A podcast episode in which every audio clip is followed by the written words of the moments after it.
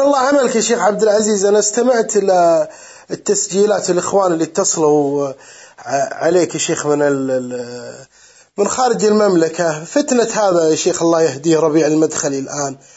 جزاك الله جنات النعيم يا شيخنا. والله أجوبتك يا شيخ عبد العزيز نفع الله بها وفي ناس لله الحمد والمنة تراجعوا يا شيخنا. يوم سمعوا كلامكم. متى هذا؟ في يا شيخ أحسن الله عملك سؤال طرح عليكم يا شيخ قبل فترة. ما أدري من المتصل بس من خارج المملكة. إيه. إي نعم سألوا سألوا عن كلام ربيع في مسائل الإيمان.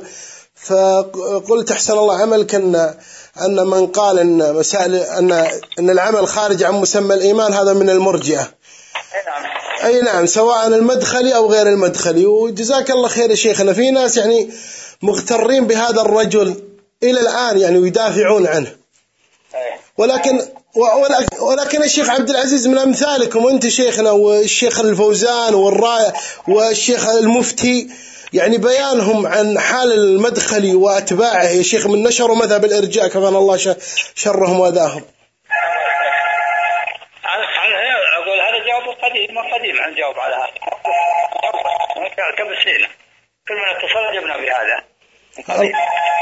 والشيخ عبد العزيز أحسن الله عملك ما أبغى اطيل عليك يا شيخ مشغول بس الشيخ الآن في في في واحد يتصل عندي بعد بس الشيخ سؤال واحد بس الله يجزاك الجنة. الشيخ الآن في شيخ فاضل يا شيخ أخبرتك عنه اسمها عليكم السلام. لحظة كلمة جوالها إيش أقول أقول أحسن الله عملك في شيخ فاضل اسمه عبد الله صوان الغامدي والشيخ عبد الحميد الجهني والشيخ عبد الله الجربوع.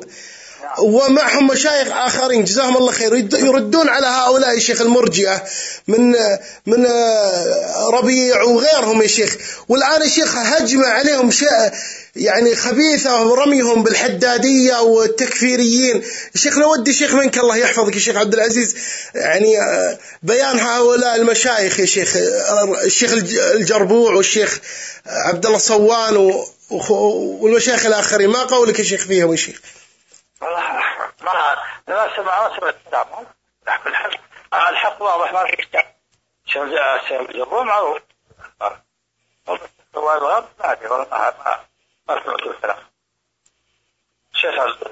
الجربوع أنا لا هذول يا شيخنا المشايخ هؤلاء يقررون بأن العمل ركن في الإيمان وأن تارك العمل بالكلية كافر وعابد القبر المعين كافر. هؤلاء الآن يلقبونهم بالحدادية الآن.